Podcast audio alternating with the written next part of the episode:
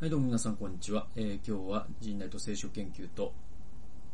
お送りしていたします。えー、っとですね、タイトルは、ふ、えー、父母、父母、えー、父母でいいのかな？父母を敬う文化を持つ共同体というですね、えー、タイトルです。え、っとね、出エジプト記のね、12章、あ、ごめんなさい、20章の12節これで前回23章やったらなんか戻っ、ちょっと前後しちゃって申し訳ないんですけど、あの、まあ、同じ下りというかね、あの、この20章というのはそのモーセがシナイ山から降りてきて、えー、そしてその実会ですね、えー、を、ね、神から賜って、そしてそのイスラエルのために宣言する。そういうところです。で、このまさに12節というのは、その10回の中の、おこれ第6回になるんだっけ？なあの、番号とかちょっと忘れちゃうんだけど、えっ、ー、と、父母を、父母を敬えっていうのがあるじゃないですか。でまあ最初、その、半分はね、神様に対する規制ね、規定。えっ、ー、と、その偶像を作ってはならないとか、安息日を覚えようとかですね、そういったことがあって、半分は、あ隣人に関する規定なんですよね。父母を敬う、殺すな、会員するな、盗むな、えー、偽りの証言をするな、他の人のものを欲しがるな、こういうことですね。これがまあ、ね、10回の概要になるんですけれども、その中で、えー、12節というのは、あなたの父と母を敬え。あなたの神、主が与えようとしているその土地で、あなたの日々が長く続くようにするためであると。ね、えー、っと、で、僕前回の動画で、その、気流者とか、やもめとか工事をね、えー、大切にしなさいよと。もしそれをしないならば、あなた方に対して私は怒るよと。で、じゃあその、あなたに対して怒るっていうのは、それは個人主義的に、あなたが、あなんかね、個人的に、その弱者に対して石を投げたからとかではなくて、社会全体が構造的に、えー、気流者、ね、やもめ孤児、つまり弱者を、えー、ケアしていないならば、そのような社会というのは、え、神様の御心を表す社会ではないから、社会全体が、あその神の怒りに触れてしまうんだよと。そういう箇所なんですね。で、今日の話もちょっと似てて、あの、父母を敬えってね、まあ、あの、日本にもね、もちろんその、中高の教え、あの、中、中、中説と親孝行ですよ。ね。えー、まあ、論語からルーツを探ると、まあ、論語に行き当たるんでしょうけど、親を敬えと。で、まあ、あのね、あの、保守の人が好きな教育直後にもですね、あの、父母を敬うという、えー、親孝行ということが書かれているわけですよ。だからその親孝行っていろんな意味に理解されるし、えー、まああの、それに反対する人はいないでしょうよ、それはね。えー、だけど、これってね、あの、大きな、えー、なんていうのかな、枠組みで言うと、やっぱりこの、出世エジプト記っていうのは、古代社会の話ですので、で古代社会ってですね、まだ近代個人主義ってないんですね。何か人が言うと、それは共同体的に言ったこと以外何もないと考えていいんですよ。つまり個人主義っていうか、個人、社会っていうものは個人の集まりだっていうふうに人が考えるようになったのって、ジョン・ロックとかの後だから、あの、中世以前っていうのは、あ個人っていうのは社会を形成するパーツでしかないんですよ。社会が先にあって、個人っていうのはパーツなんです。で、えっ、と、それが逆転してですね、社会契約論とかによって、えー、個人というものが集まって社会を形成していくっていう逆転の発想ができて、えー、それで言語も変わってくるんですよ。だから西洋の言語っていうのは愛というのを常に立てるようになっていくわけですよ。で、その辺はですね、中道体の世界という国分光一郎さんという人が書いた本にすごく詳しいんですけれども、えつまりですね、個人主義ってですね、あの古代においてはデフォルトではなくて、古代のデフォルトは社、えー、共同体主義なんですね。で言うと、この父と母を敬えっていうのも、個人的、個人主義的に読むならば、あ、私が私の両親を敬えってことなんだなと思うんだけれども、でもね、我々って、えっ、と、近代人ってですね、その近代的なメガネで聖書を読む。つまり自分の価値観を聖書に読み込む嫌いがあるんですよ。でもそれは、実は聖書の読み方としては、実は正当ではなくて、え当時の文脈で当時何を意味したかということをまず把握して、その後で自分に適用するというのがすごい大事なことなんですよね。これ結構聖書の解釈の基本になるんですけれども。で、僕のメモに移っていくと、じゃあこれね、個人主義的に僕ら読むと、まあ簡単な話で、え、親を敬え、あそれはそうだよなと。誰も反対する人いないですよね。マイルドヤンキーですらですね、えー、えー、マジ母に感謝って言ってるわけですから。マジ母ちゃんに感謝。いや、って言ってますから。彼らだって。だから、だから、あの、まだ、マイマザー、マイマザー、一番だ、みたいなこと言ってますから。だから、あの、彼らも、あの、湘南の風もやっぱ、父母は敬ってるわけですよ。でもそれは、僕もそう大事なのと思います、それは誰も反対しないです。ね。教育直後も反対しない。だけど、このが書かれたのって、そういうこととちょっと違うかもしれないっていう話なんですね。えっと、だからこの、父と母を敬えっていうのを個人的、個人主義的に、えー、解釈するなら、私たちが両親を敬った度合いに応じて私たちは幸せになったり不幸になったりするってことになりますよね。ね、そうするとね、私は幸せになりたい。だから、お父さんとお母さんを敬おう。みたいな手段としての尊敬という盗作した行為に導かれることがあるんですよ。で、実際そういうことを教えてる、まあなんだろう、うキリスト教の人たちもいて。ね、あなたがもし今幸せじゃないなら、もしかして子供の頃、父と母を憎みませんでしたか？みたいなってそうじゃないですか。でもそれってちょっとあまりに個人主義的にここを読みすぎ的だし、あと因果関係に支配されすぎだし、むしろ因果応報とか、その仏教思想に僕は偏ってると思思うんだけど、それってものすごく。だってイエス様は逆のこと言ってるからね。ヨハネ9章でね。えー、この人が盲目なのはこの人が罪を犯したのでも、両親が罪を犯したのでもないと。えー、そういう因果応報とかじゃなくて、神の計画によって、えー、この人は盲目に生まれたんだって言ってるんですよ。ね。えー、だから、ここも、個人主義的に、あなたが両親を、ね、敬わなかったから今あなたは不幸なんだとか、あなたが今幸せなのは両親を敬ったからだとか、そういう因果応報として読みすぎると、ちょっと読み間違うよって話なんですよ。で、うんとね、まあ、あのーこの前の章、19章で僕あの、わしの翼に乗せてっていうタイトルでね、えっ、ー、と、その前の前の動画で話したんですけれども、神様がわしの翼に乗せてきたのは、イスラエルの民という共同体であって、個々の個人ではないんですよ。そうなんです。だから、あなたをわしの翼に乗せたっていう時に、それは、イスラエル人の誰かでもなければ、モーセでもなければ、アロンでもなければ、ミリアムでもないんですよ。この共同体をわしの翼に乗せたっていうのが神様の言い分なんです。だとすると、この説ってもう少し奥行きが出る話なんです。つまり、私たちが父と母を敬うと、ね、えー、っと、それって共同体の話だよっていうことになるとね、僕が敬ったから僕が幸せになるんじゃないんですよ。社会が父と母を敬うような社会であるときにどんなことが起こるかってことを考える必要があるんです。あの孤児とやもめを敬うのは個人に還元するんじゃなくて、え、社会全体がそういう構造になってるかどうかっていう話ともちょっと似てるんですよ。どういうことかというと、私たちがね、父と母を敬うじゃないですか。そうすると、それを見た子供は、私たちが年老いた時に私たちを敬うわけですよね。え、これが文化ということの意味ですから。で、それは確実に私たちの寿命を伸ばすでしょうね。はい、子供が年老いたあ父と母をケアする社会っていうものは寿命が長くなりますよね。はい平均寿命がね。え現代のように福祉や医療が発達していない古代社会においては、なおさら子供によるケアの質は、その人、その人生の命の長さに影響を与えたはずなんです。これ僕、あの、インドの、いわゆるその、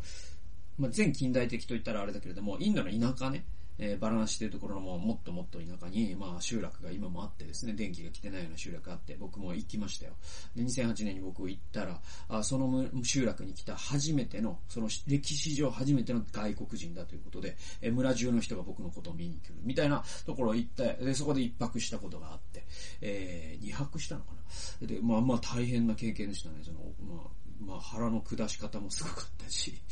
トイレとかもまあまあなかなかのトイレだったし、毒ヘビがいるってことも聞いてたから、夜とかトイレ行くの怖かった人がいろいろありましたけども、まあそんなですね、で、部屋の中とか電気ないからランタンですよ。ね、そういう村集落僕行きました。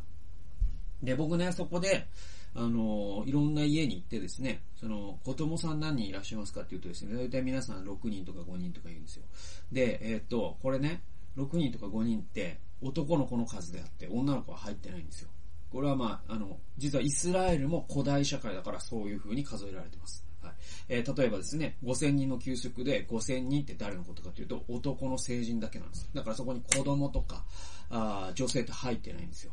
はい。えー、そういう話がありますよね。で、えっと、この、出税塾時で人間を数える時も女性はカウントに入ってません。これが古代社会の現実です。で、えっと、インドのね、その話を戻すと、女性がカウントされないような、こまあ、いわゆるその近代という価値観、女性も投票権があるっていうのは実は20世紀に入ってからですからね。で、えー、女性もそういうふうに社会の構成員として男性と全く劣ることのないということが、やっと人類が発見した。人類遅いですね、本当にね。で、人類が発見した。その前の社会で言うと、インドのそういうね、えー、集落の、えー、社会では子供が5人って言ったら男の子が5人であって、えー、女の子を入れると大体ね、皆さんの家庭10人前後いるんですよ。で、まあ、高沢山だなとも思う。で、えー、結婚する年齢がまたね、13歳とかで結構結婚するんですよね。だからまあまあまあ、そういうことになるんですよ。で、そういう社会でね、なんでみんなね、こんなにね、子沢山なのかって理由があって、それは、あの、二十歳になる前前に半分以上が、まあ、何らかの理由でなくなるんですよ。まあ、多くは5歳まで。だから七五三ってあるじゃないですか。あれ深い話で、3歳まで生きれたら、古代社会ではめちゃくちゃラッキーなこと。ね。5歳まで生きれたらもう相当ラッキーなこと。7歳まで生きれたらもうもう万々歳だ。そういう価値観の中で作られてきた祭りというかね、祝いが七五三なんですよ。僕らそれのことをすっかり忘れてますけど。で、あの、100年前とかに付けられた名前の中にね、えっとね、二十歳っていう名前があるんですよ。なんか読み方二十歳じゃないんだけど、20歳って書いて、なんか太、太みみたいな、なんかそんな名前があって、で、二十歳って書いて、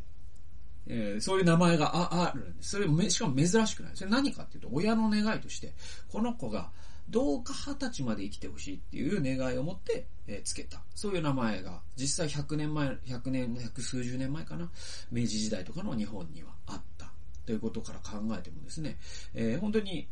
成人まで生きれるっていうのは本当にラッキーなことでっていうことがあるんで。で、じゃあ、このね、え、みんな10人とか、子供を産むっていうのは何かというと、そうやって減るじゃないですか。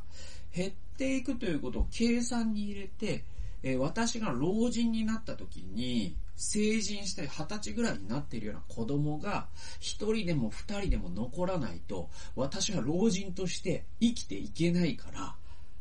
だから、子供を10人産むっていうのは、いわば、まあ、先進国で言うと、年金と同じ概念なんですよね。年金を積み立ててるんです。これまあ、これをし、あからさまに指摘する人は誰もいないですよ。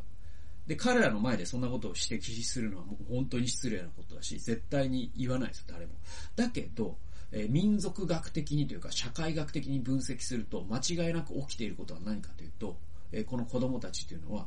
将来自分が老いた時のリスクヘッジであり、機能としては年金と同じなんですよ。はい。で、え、だから、あの、じゃあ、この子供たちがねまあ仮に2、3人生き残ったとして、自分のことを面倒を見てくれるかどうかっていうのもすごい大事ですよね。彼らが、いや、親なんてもう知らねえよって言ったらもう自分は死んでしまうわけじゃないですか。医療とかが発達してない、福祉が発達してない社会を考えてみてくださいよ。ね、だとしたら、そもそもその共同体の中に、ね、子供というものは、すべからく親を敬うべきなんだという倫理がなければ、この前提は崩れるから、リスクヘッジは意味をなさなくなるわけですよね。はい。えー、としますとですね、だからそのインドの集落にもヒンドゥー教の教えなんだけれども、やはり両親を大切にしなさいという教えはあるんですよ。で、日本の教育直後にもあるようにですね、まあ、論語の時代からですね、もっと前からあったでしょう。両親を敬いなさいというこうというね、考え方は。で、そのこうという考え方はどこから来ると、ほぼ同じ考え方から多分来ているはずなんですよ。で、このようにですね、共同体全体に両親を敬う文化があるということが、そこの構成員のクオリティオブライフ、人生の質や寿命の長さにまで影響を与えるということになるわけですよ。ね。で、あの、これが、あの、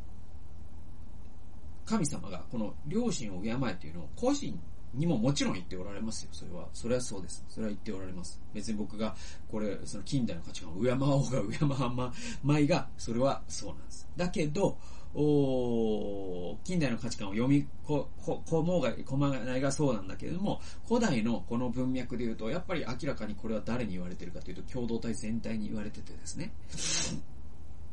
で、その共同体というのは、両親を敬うという価値観があればあるほど、そこにいる人の人生の質が高まるということがあったわけですよね。